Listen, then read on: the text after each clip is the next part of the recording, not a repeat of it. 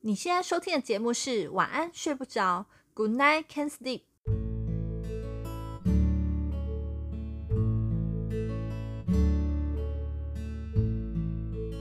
今晚的你睡不着吗？没关系，这个夜晚我们一起过。嗨，我是默默，我是 Zack，欢迎加入失眠人种的聚会。小明买了一个新的碗，在回家的路上，碗掉到湖里了。湖里的女神说：“请问你掉的是铜碗还是银碗呢？”小明都摇头。湖中女神就说：“那今晚呢？”小明说：“今晚我想要来点胖老爹的全家鸡快餐加大杯可乐超烂的笑话。啊！”讲蚂蚁，蚂蚁哦，好了，我先跟大家开场，先分享一个烂笑话。某某竟然没听过这个笑话，我小学就听过了。他的笑话是说，哈，有一群蚂蚁去沙漠旅行，可是为什么看不到他们的足迹？为什么？因为他们骑的是脚踏车，超白痴。然后呢？然后后来有一天，小明回到家的时候，发现他家冰箱东西被蚂蚁吃完了，可是他没有到家就知道蚂蚁来了，请问为什么？为什么？因为看到脚踏车停他家门口。 这个你竟然没有听过、哦？没有哎、你国小，我可能幼稚园哦。屁啦！这个笑话这么经典呢、就像昨天我在跟默默看那个 YouTube 频道的时候啊，他竟然没看过《海上钢琴师》，也没听过哎、对吧、真的没听过啊、如果你们真的觉得很扯的话，请在下面帮我们留个言哦、我不觉得你没看过就算了，没听过真的有点扯哎、好，那今天不是要聊笑话哦，我们的主题是今问主题是要聊，哎、我们是要聊素食还是要聊炸鸡啊？不是啦，今天不聊炸鸡，也不聊胖老爹，我们来聊聊啊，饮食失调与人一直想要吃的东西的心理问题，你有想过吗？什么是想吃不就是因为嘴馋饿吗？嗯，你想的就是不是一般人都会这样想，只是嘴馋，只是肚子饿嘛。嗯，但有时候你渴望吃的每个食物，其实都有办法去改变心情或是能量的特性，能够让情绪暂时稳定下来。所以啊，当你感觉什么东西是非吃不可的时候，其实就是你的内心其实发出了求救讯号，想要摆脱空虚压力的生活。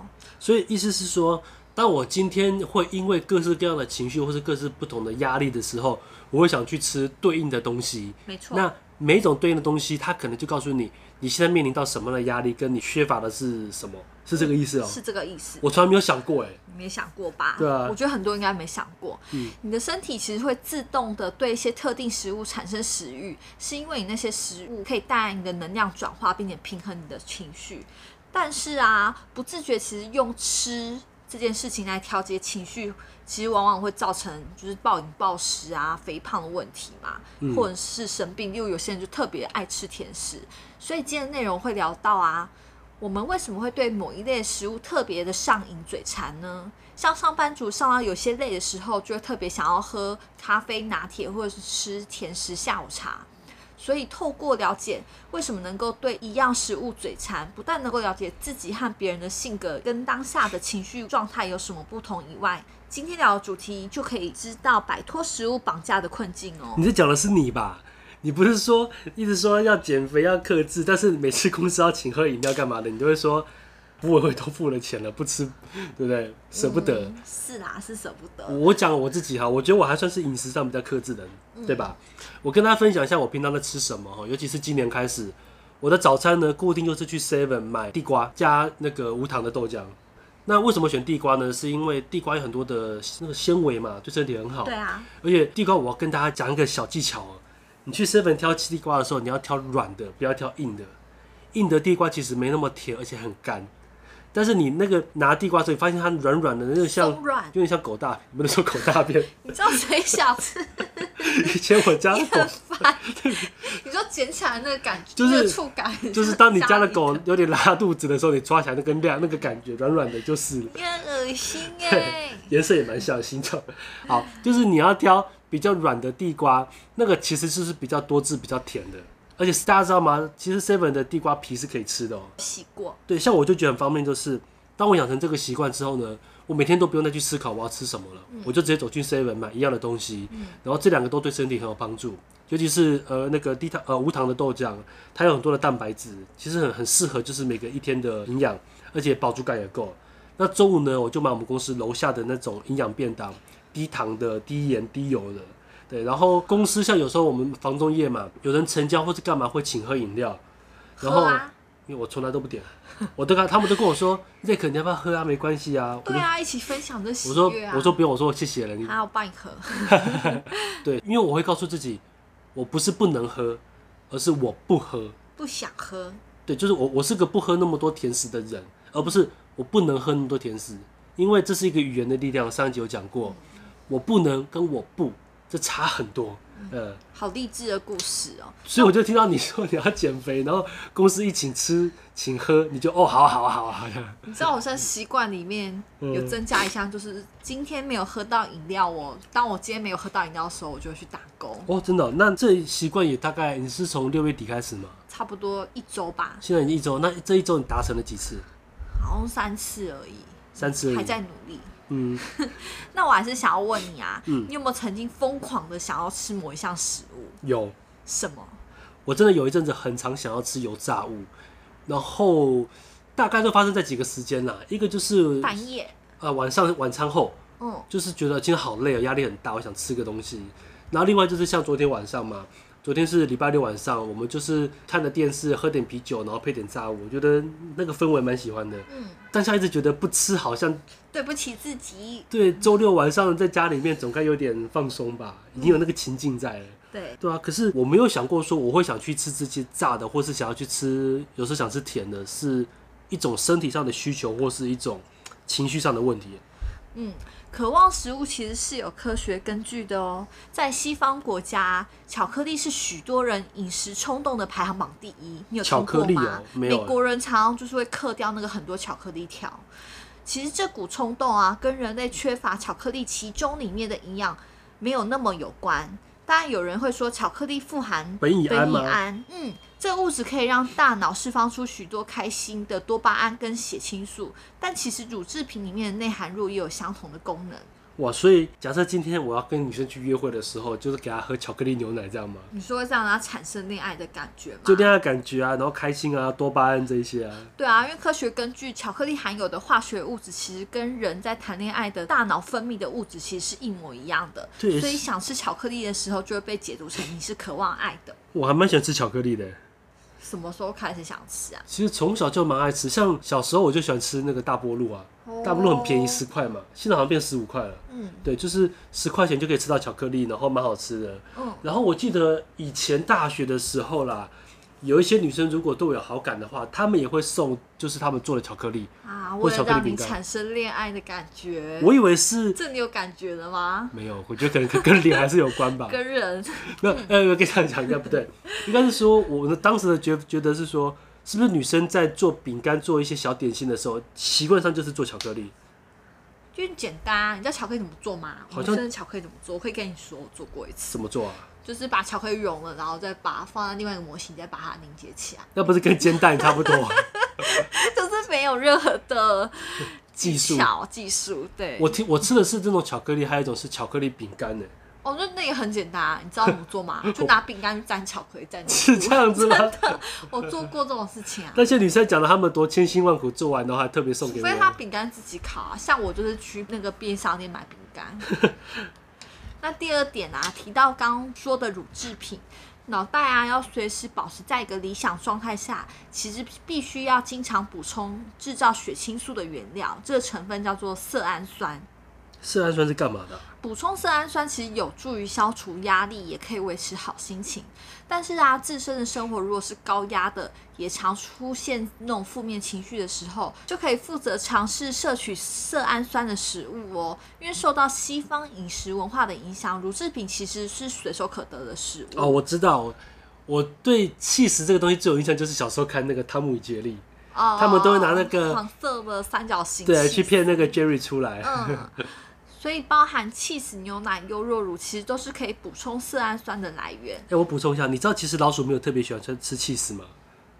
嗯，呃，我不知道，我以为他们可以吃、没欸有没有没有，我真的没一有 个，特别喜欢哦，嗯但你可以吃吧，对他们好像也是因为它是乳制品才会去吃，但是没有特别爱吃那个东西。你又不是老鼠，我之前看那个介绍的啊，他就说，呃，像我们觉得老鼠爱吃乳酪啊，还有猫爱吃鱼，还是爱吃什么，都是一些迷思。哦，我知道猫其实不一定爱吃鱼，有些对猫是不不喜欢鱼的。对，就像狗不适合吃骨头一样。嗯，对，对，因为我们家卡有到喉，嗯对，我咙。们家养狗很多年，所以我很很清楚。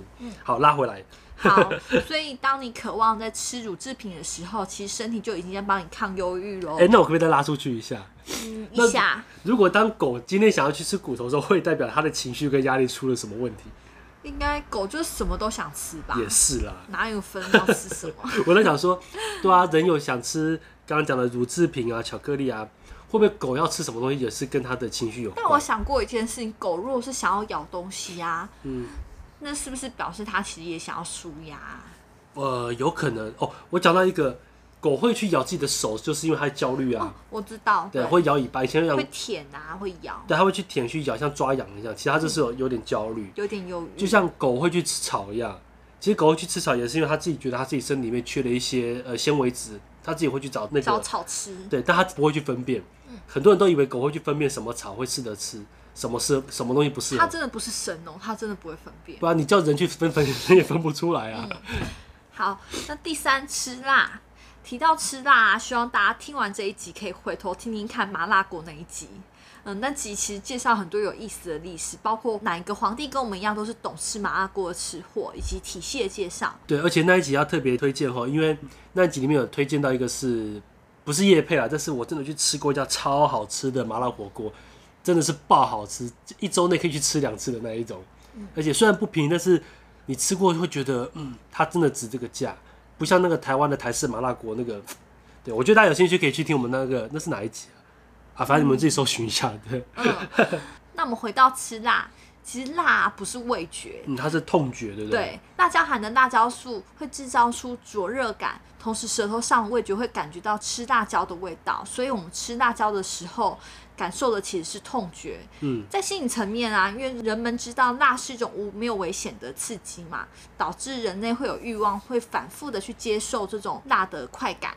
心理学教授也有解释，这是其实是一种良性的自虐，就像是坐云霄飞车，你觉得好刺激哦。有些人就是喜欢享受在这种的经验里面，所以你意思是说，有些人那么喜欢吃辣，就是因为他喜欢良性的刺激，喜欢享受一点被虐的感觉。对，很 M 吧我？没有想过吃辣还有这一整个这个层面哦、嗯，因为我们都知道它其实不会造成人体的伤害嘛。对辣着迷的人，其实多半在生活中就是渴望新鲜感与强劲的刺激感。所以，如果你从工作生活中得到刺激不足的时候，就会想把这个不足的感受从吃辣中去得到这个刺激。哦，难怪我们老板娘她吃辣吃超夸张的耶，她每次去外面吃餐厅，我跟她去过好几次，她进去点完餐之后，一定会跟店员说，可不可以帮我切一小盘小辣椒，就生辣椒就好，不用酱，不用调味，就是纯辣椒就好。你知道小辣椒超辣的耶，很辣，对啊，她就是这样直接比吃。酱还辣，对，她说她吃饭没有辣是不行吃的不。下的。这样我觉得有可能是因为我们老板娘她工作真的还蛮辛苦的。嗯，她我们因为我们老板他是整年不休假的，只休过年嘛，所以他们俩从早就是早上九点到晚上十一二点才下班，每天都是日复一样的生活。嗯，会不会就是因为这样，就是工有作可能他们的刺激要 从他们的三餐的辣椒得到满足。但研究指出啊，爱吃辣的人其实也比其他人更愿意包容跟拥抱改变。让为什么啊？嗯、因为他们就觉得刺激嘛。有些哦人没有办法接受刺激，他就不会想要去做改变啊，他嗯觉得现在就很好，所以他会比较愿意去从事冒险的事情，通常也比较大胆跟主见。难怪我妈那么保守，因为我妈都不吃辣。 对啊，我们家从小到大吃饭没有辣的东西耶，因为我爸敢吃辣，但是他一吃辣就会一直冒汗。那我妈是完全不吃辣，所以我们家从小到大不太知道说为什么有人会吃辣这件事。我觉得小孩子的饮食跟家里也很有关系，家里就不给什么，你可能就真的从小就不会吃到什么。对，但我觉得我还好，因为我反正不吃辣，小朋友不吃辣也还好嘛。对啊，我刚刚讲我老板娘的小孩就很可怜的，我老板娘说哈，哦这你没听过，嗯，就是你知道你看过她儿子吗？对，啊，因为我们老板娘她太爱吃辣了，所以她小时候他们家在弄饭买东西都会什有么，都辣，对，什么都辣。那她的她就会训练她的小孩跟着吃辣，所以她就说她儿子小时候吃饭的时候呢，就像现在一样，呃，吃饭然后旁边放一杯水，就边吃辣，然后不辣就不行，就你就喝水这样子。他的小孩在准备一个没有辣的吗？没有，，就是她训练，就是我们家就是这样。就是这样。嗯所以我就觉得哇塞，真的每个家庭差很多哎。对啊，我插播一下，你现在收听的是《晚安睡不着》。如果喜欢我们的节目，请记得按下订阅和关注。那么节目马上回来。好，第四，让我们来聊聊面包饭跟面的淀粉类食物吧。我超爱吃淀粉，我知道，想吃淀粉类食物，表示身体需要的色氨酸。现代生活人压力大，容易造成压力的荷尔蒙升高，导致色氨酸减少，而色氨酸其实就影响了大脑的快乐激素。哦所以淀粉吃都可以让人变快乐吗？应该是说，科学可以解释成是渴望安慰跟平静的一种暗示。难怪，欸因为我很从小就还蛮喜欢吃饭的，因为每次吃完饭就会有一种啊，好爽啊。满足嘛对，嗯，我跟你讲过，就是我现在身体虽然不算很瘦嘛，但是我小时候真的算瘦的。大家可能不晓得，我到大学的时候，哦我我身高一八二，我到大一的时候，我在系篮，我打中锋，我体重只有六四公斤，太瘦了，比现在轻了大概十七公斤嘛，我现在八一嘛，差十七公斤，你想想我现在瘦十七公斤的样子。可是呢，我虽然从小到大学都是瘦的哦，我唯独一个地方是胖，就是只有肚子。淀粉就会养肚子。对，我一开始不知道为什么肚子那么大，然后我前去年去看医生的时候去看痛风嘛，然后医生也跟我说，你平常淀粉吃很多，对不对？白饭吃很多，对不对？我就想说他到底怎么看出来的？就血液可以看出这个东西所以我吗？跟你说，哪里看出来？嗯，你的嘴边带便当，怎么可能？ 后来我们我有个同事哦，他的哥哥是台湾的那种健身选手，嗯，他就在讲饮食这件事应该很情，懂。对，他就讲说淀粉的热量，它的脂肪全部囤积在肚子。我才发现说，难怪为什么我从小这么瘦，肚子都一直圆圆的，就凸凸的。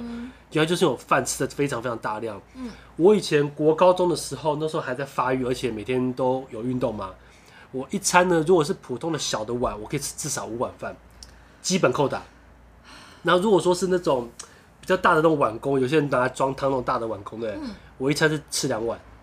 然后嗯也我很多，我高中便当也是，我高中那个便当是那个圆的便当，大概这么大，然后很宽，那个高度，全部都装饭吗？对，就是你看大概一根手肘那么高的一个，我这样两层哦，总共是两层哦，一层都是菜，另外一层就满满的饭，啊然后我还吃不太够。哇哦，对，我还记得当时我交了一个女朋友，她就说啊，你便当那么多，不然我就跟你一起吃好了。我心里想说，拜托自己 吃，这个都吃不够，你干嘛饱啊嗯不了？带便当啦、所以我以前真的还蛮爱吃饭，到现在也是。嗯不过也是最近这几个月才知道说，原来淀粉对肚子会那么大，难怪我瘦不下来，我就尽量少吃淀粉了。就可以吃正常人一的分量，难怪最近觉得没有什么安慰，没有那么爽， 也没有白饭。所以心里不满足咯。你有没有看？你知道《房仲女王》那部片吗？听房过，房东女王它里面有一集就是说，她遇到一个富豪，然后那富豪好像装的是穷人吧，然后那富豪就问她说：“你觉得这辈子吃过最好吃的，或还是说你临死前最最后一次想吃的东最想吃的西东西是什么饭嘛，？”对，一般人都想到什么美食啊干嘛的，他现在就说白白饭。饭，那富豪说：“对，没错，就是白饭。”所以可以渴望就是大家是多么爱白饭这个东西。好，那第五点呢、蛋糕等甜食。研究指出啊，发现爱吃甜食的个性通常会比爱其他口味的人还要外向、好相处、友善且富有同情心哦。所以，当你想要吃甜食的时候，表示着目前自己是希望、渴望得到拥抱，想要得到疗愈的感受。就跟那些有些女生来一样，情绪会比较敏感，也会比较想吃甜食。女生那个男会比较想吃甜食吗？嗯，我会耶。因为我看你平常没什么吃甜食啊。对啊，就是喝饮料啊。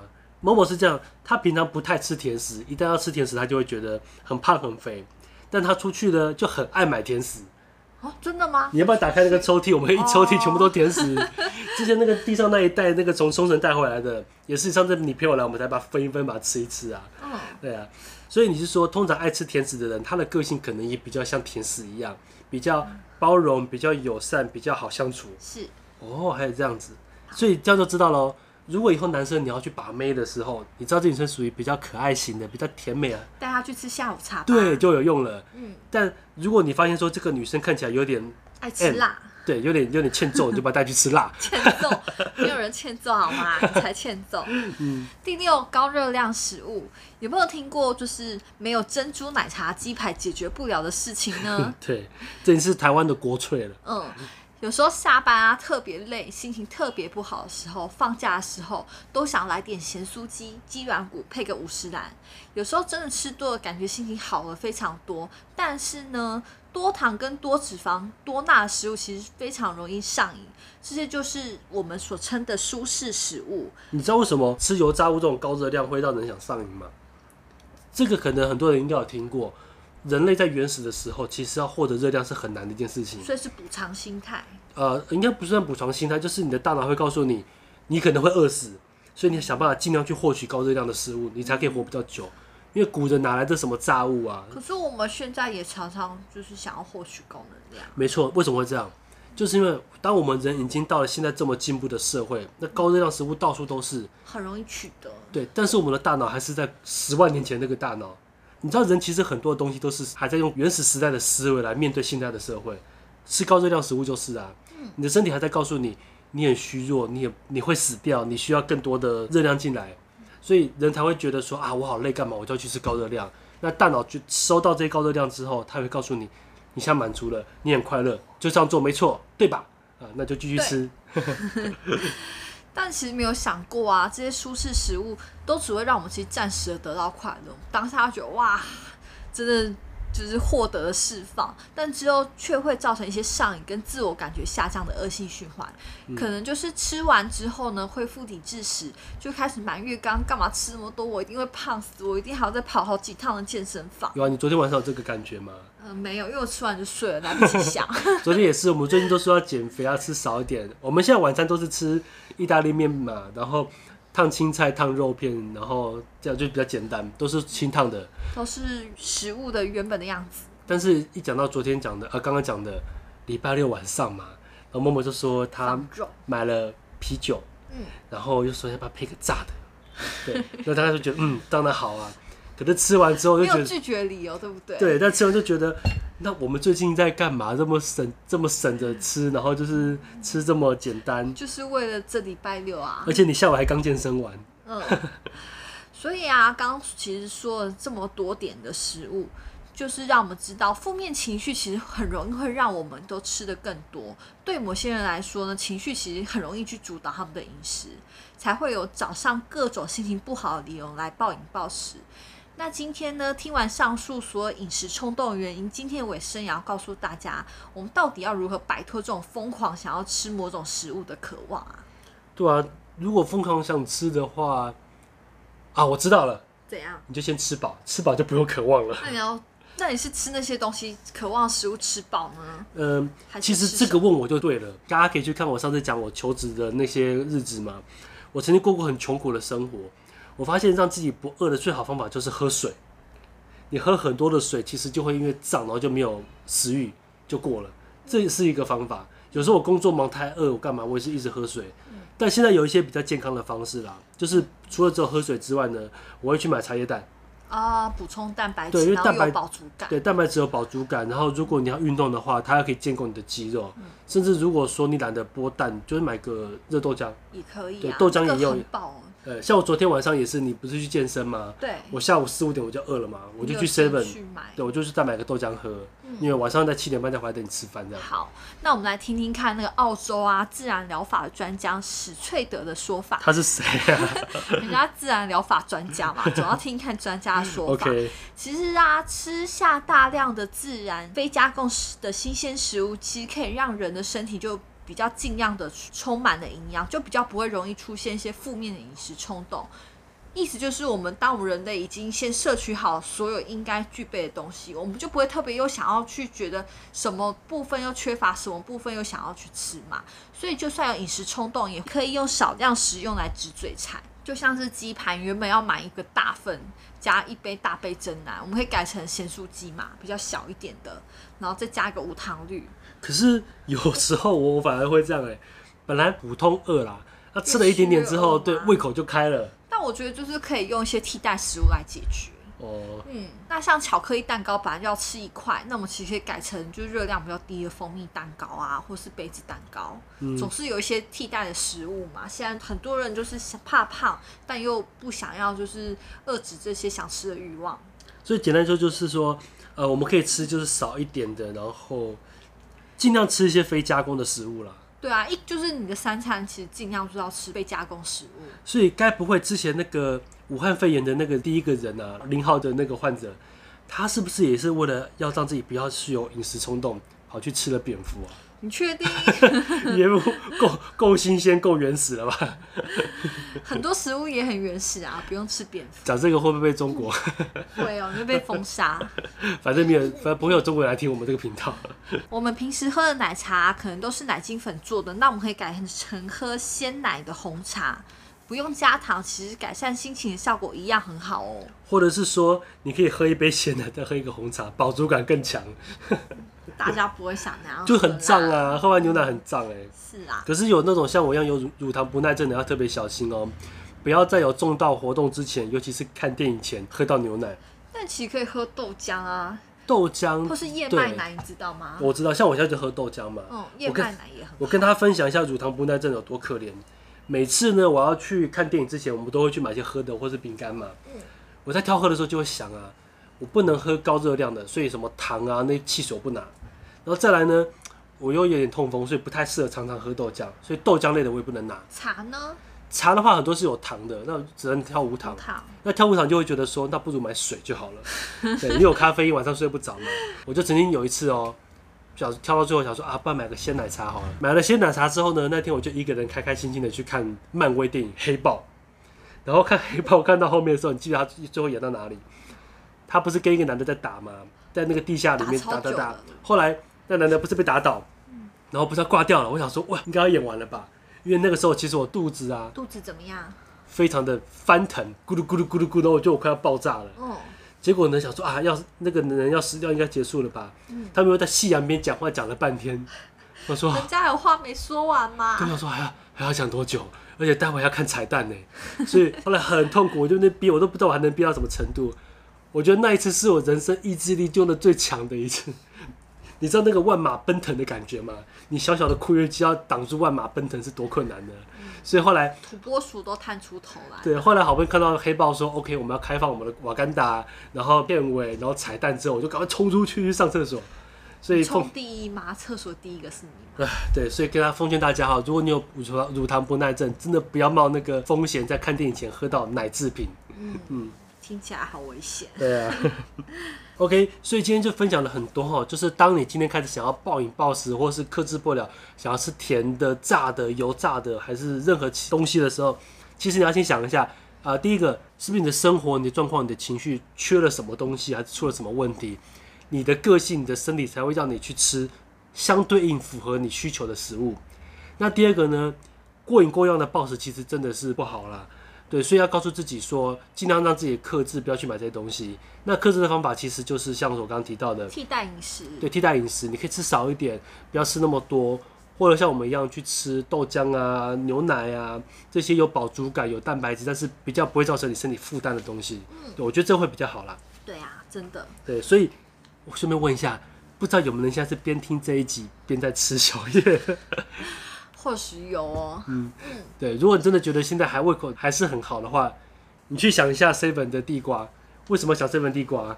因为 seven 最好吃的地瓜就很像狗的， 你知道真的没有人，你知道 seven 会来告你啊？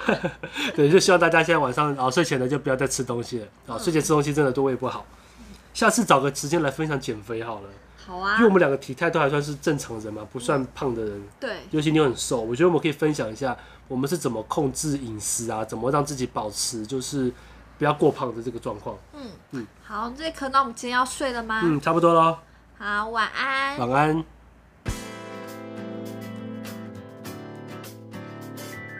一天又平安的过去了，感谢各位听众的支持，请订阅我们的频道，需要失眠人种你们速速的加入，以及追踪我们的 IG Good Night Can Sleep。下次的聊天题材由你做决定，我们下期见。